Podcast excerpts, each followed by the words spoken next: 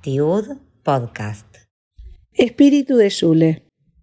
Desde hace un tiempo me preocupa cómo mantener viva nuestra cultura para preservar nuestra identidad y que esto se vea reflejado en mi accionar cotidiano con mis alumnos. Hay una expresión que me resuena y la escucho decir una y otra vez desde hace un tiempo y me pregunto qué significa. Cuando intento indagar qué implica mantener el espíritu de Yule, no aparece nada de lo racional, solo emociones o recuerdos de la infancia. Por eso empecé a preguntarme qué significa para mí esa esencia. Hice la primaria en un Yule y también decidí mandar a mis hijos a uno. Mi formación profesional fue en un profesorado de la comunidad y, por supuesto, elegí ser docente en estas instituciones y no por fuera de ellas. Hay algo de esa visión que me fue marcando y guiando a lo largo de mi trayectoria y va tiñendo mi manera de pensar los proyectos y propuestas en cada una de las festividades judías que voy armando y reviviendo cada vez.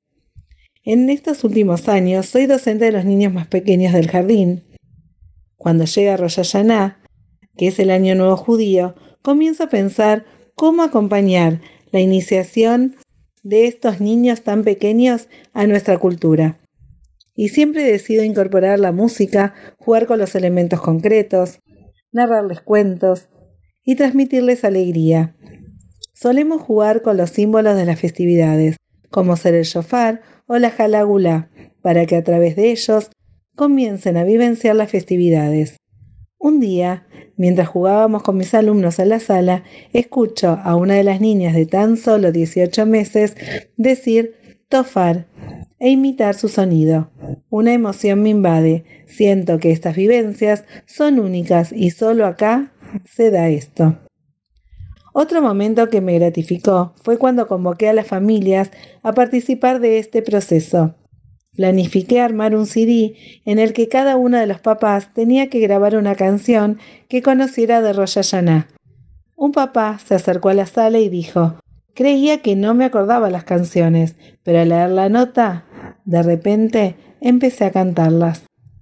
Pequeñas cosas que hacen que, sin darnos cuenta, se vayan recuperando y afloren estas vivencias que alguna vez fueron.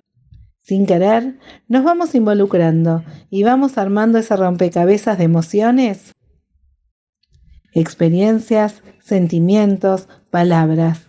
Eso que parecía perdido se va recuperando y nos hace conectarnos con nosotros mismos, con nuestras infancias, con nuestras tradiciones y van retroalimentando ese espíritu que se transmite de generación en generación, manteniendo viva esa llama que en cualquier momento aparece, se reaviva y contagia. La sensibilidad, las emociones, el amor, las canciones hacen que las tradiciones se mantengan vigentes. La espiritualidad no está puesta en el afuera, sino en el trabajo personal que cada uno de nosotros hace por dentro.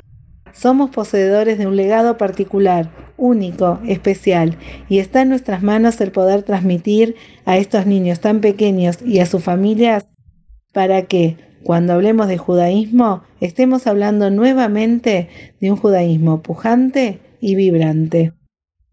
Sigamos apostando juntos a mantener viva esta esencia, este espíritu de Yule. Soy Janina Grunbaum.